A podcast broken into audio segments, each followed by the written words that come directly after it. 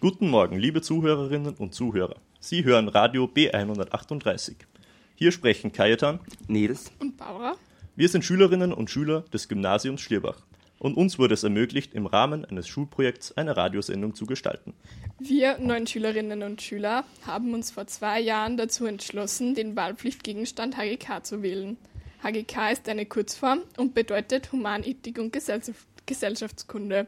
Im Zuge dieses Wahlpflichtgegenstandes haben wir, wie bereits erwähnt, die Möglichkeit bekommen, hier heute zu stehen und eine ganze Stunde lang Radio zu gestalten. Wir behandelten drei Themen, nämlich Politikverdrossenheit, Wegwerfgesellschaft und Klimaschutz. Willkommen zurück. Hier ist Barbara aus dem Gymnasium Schlierbach. Österreich erlebt momentan eine turbulente politische Phase. Darum hat sich die Gruppe von Kajatan, Nils und Julia am 29. Mai dazu entschlossen, Mitschülerinnen und Mitschüler verschiedener Jahrgänge zu ihren politischen Kenntnissen zu interviewen. Interessierst du dich für Politik? Ein bisschen. Welche Institution wählten wir vor kurzem?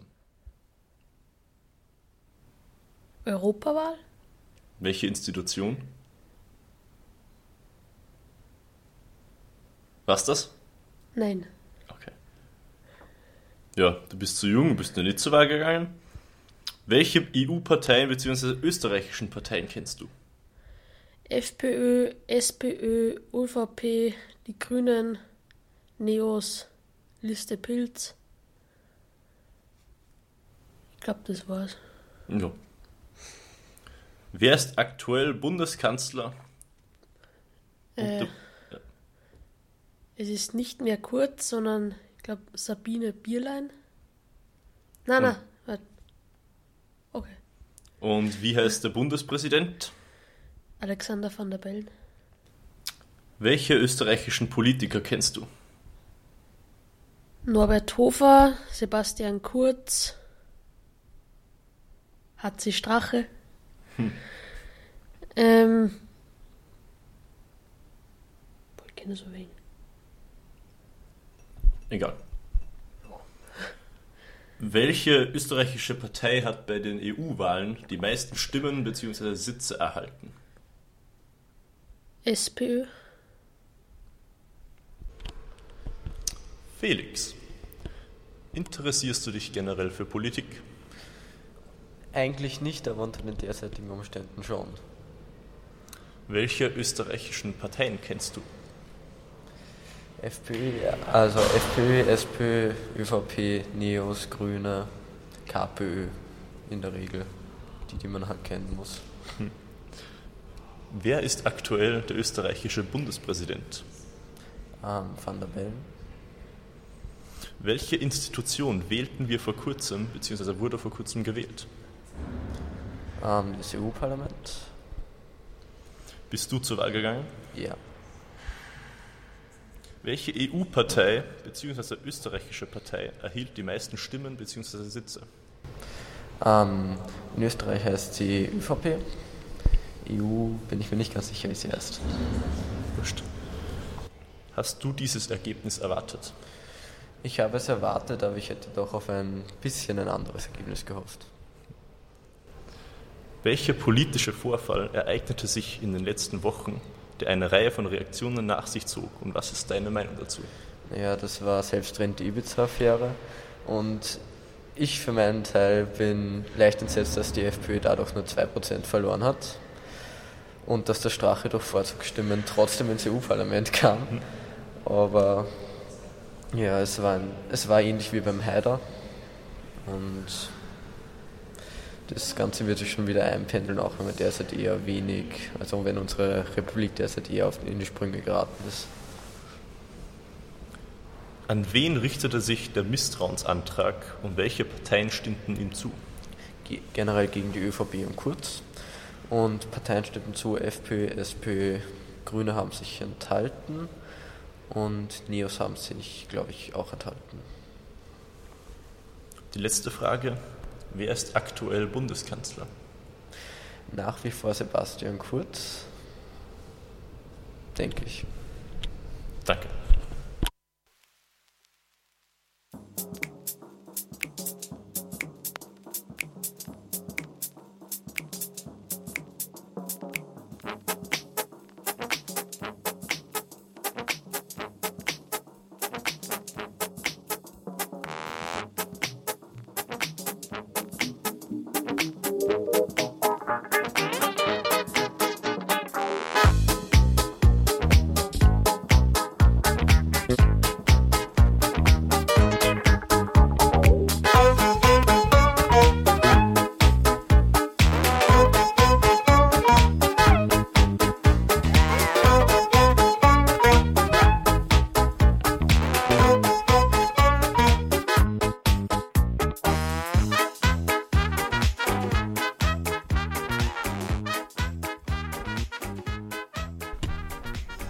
Daniel, interessierst du dich generell für Politik? Ähm, grundsätzlich schon, ja. Welche österreichischen Parteien kennst du? Also es gibt die ÖVP, die SP, die FPÖ, dann die, äh, die BZÖ gibt es glaube ich nicht mehr. Die Grünen gibt es, die KPÖ, die Liste jetzt, äh, die was halt jetzt Europa passen. Ähm, glaube, das waren's, oder? Nächste Frage. Wer ist aktuell Bundespräsident? Der Alexander van der Bellen. Welche Institution wählten wir vor kurzem, beziehungsweise wurde vor kurzem gewählt? Wir haben ist, ähm, die Zusammensetzung vom Europäischen Parlament bestimmt. Bist du zur Wahl gegangen? Welche EU-Partei bzw. österreichische Partei erhielt bei der Wahl die meisten Stimmen bzw. Sitzplätze? Die ÖVP. Und EU-Partei? Ähm, also ÖVP, welche Partei die ist in der EU ist, meinst du? Das ist die Europäische Volkspartei. Hast du dieses Ergebnis persönlich erwartet? Ähm, eine Führung für schon erwartet, aber dass die ÖVP so klar in Führung ist, hätte ich nicht erwartet. Welcher politische Vorfall ereignete sich in den letzten Wochen, die eine Reihe von Reaktionen nach sich zog? Die Ibiza-Affäre. Und was ist deine Meinung dazu? Ähm, grundsätzlich ist es eine ziemlich große Frechheit eigentlich. Und ja, ja, Ja. Ja. An wen richtete sich der Misstrauensantrag und welche Parteien stimmten ihm zu? Ähm, an, also der Misstrauensantrag von der äh, SP an die gesamte Regierung und von der Liste jetzt nur gegen den Kanzler. Und wer der erste, der von der SPÖ gleich Zustimmung gefunden hat, war SPÖ, FPÖ und Liste jetzt ist der zweite nicht mehr zustande gekommen. Und wer ist, ist nur letzte Frage, aktuell der Bundeskanzler? Aktuell ist der Hartwig Löger als Interimskanzler. Danke, Daniel. Sehr gerne.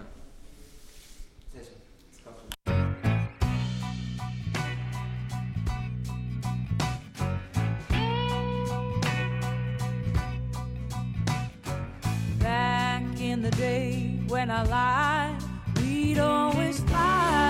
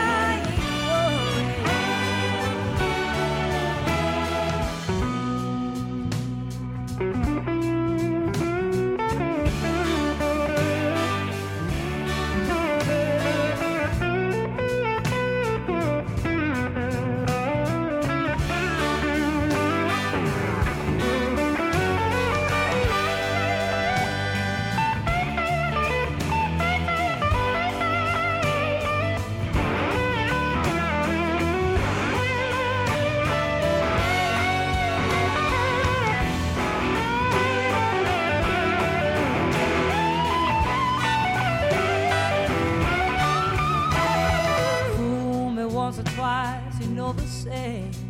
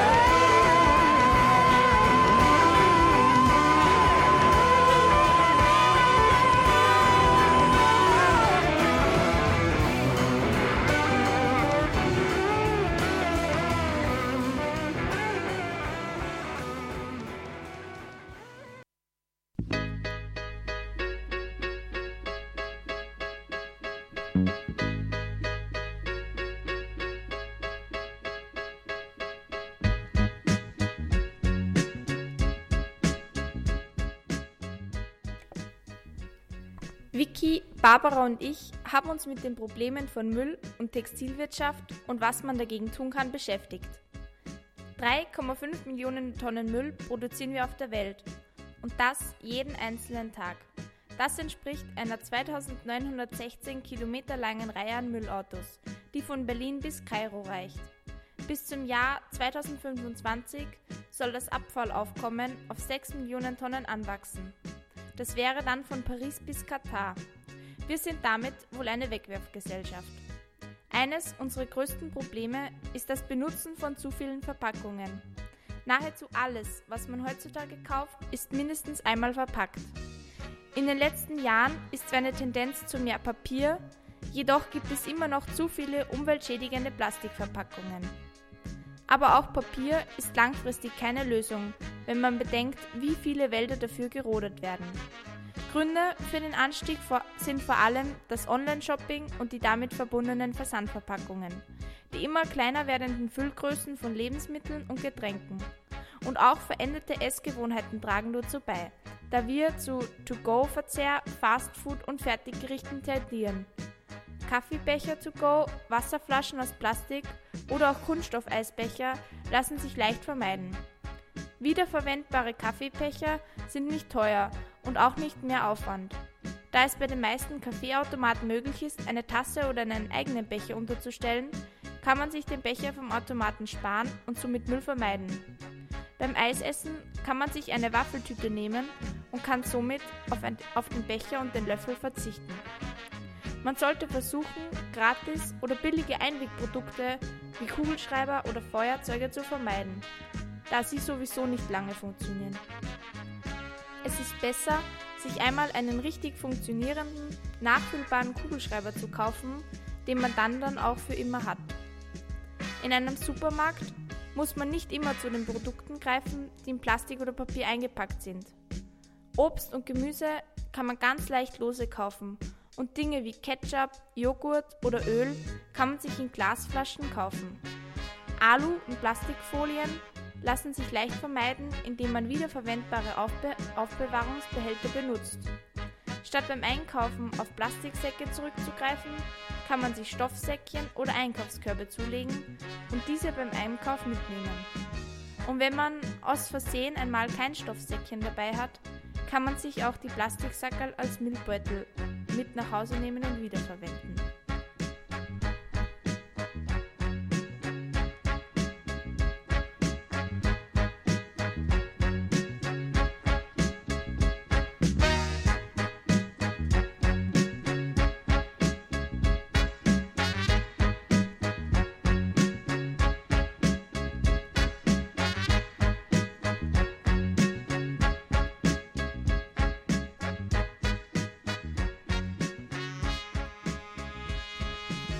Durch Bitte keine Werbung Aufkleber auf dem Briefkasten wird man nicht mehr mit unerwünschter Werbung konfrontiert und wenn die Nachfrage nach diesen sinkt, wird von denen längerfristig weniger produziert und dies kann zu einer Reduzierung von Werbeprospekten führen.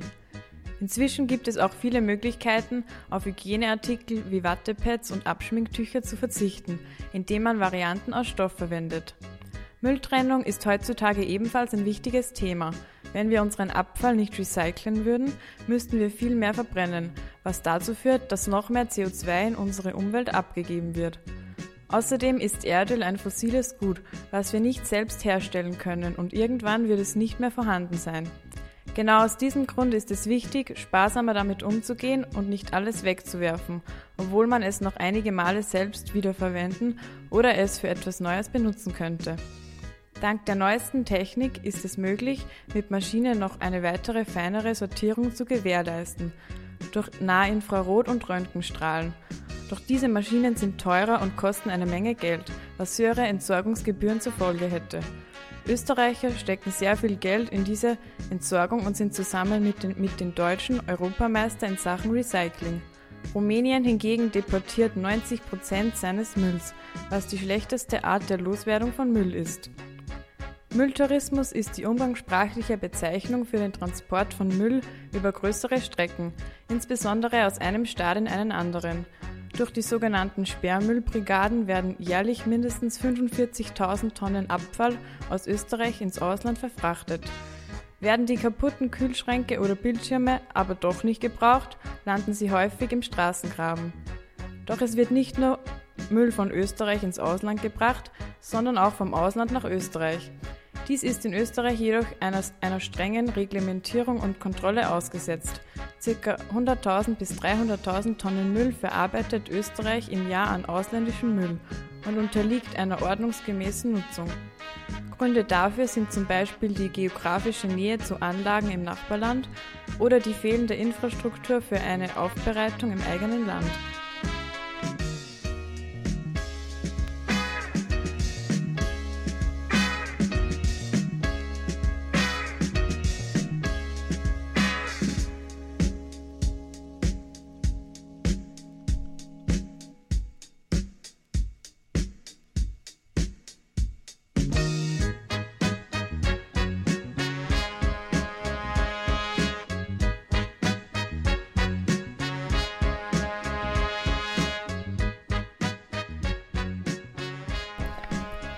Dass die Massenfertigung in der Textilindustrie soziale und ökologische Pro Probleme verursacht, ist längst bekannt.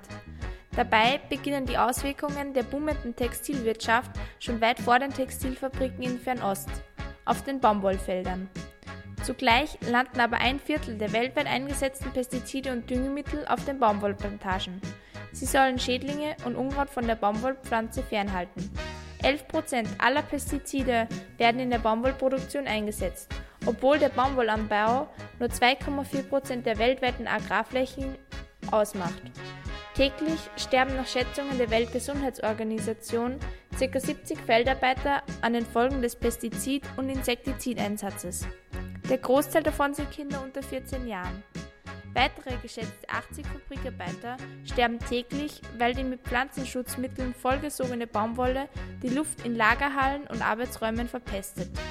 Wer von Ihnen jetzt denkt, dass dies nur in zum Beispiel Bangladesch, China und Vietnam passiert, irrt sich gewaltig. Denn selbst in unserem perfekten Europa gibt es sklavenartige Produktionen von Textilien.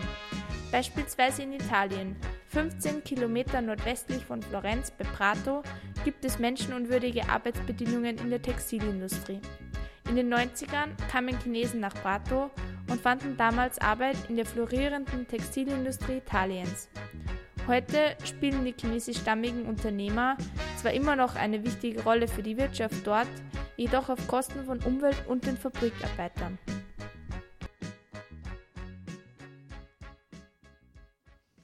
Für weitere Infos zur fair produzierten Kleidung können Sie die Seite cleanclothes.org besuchen.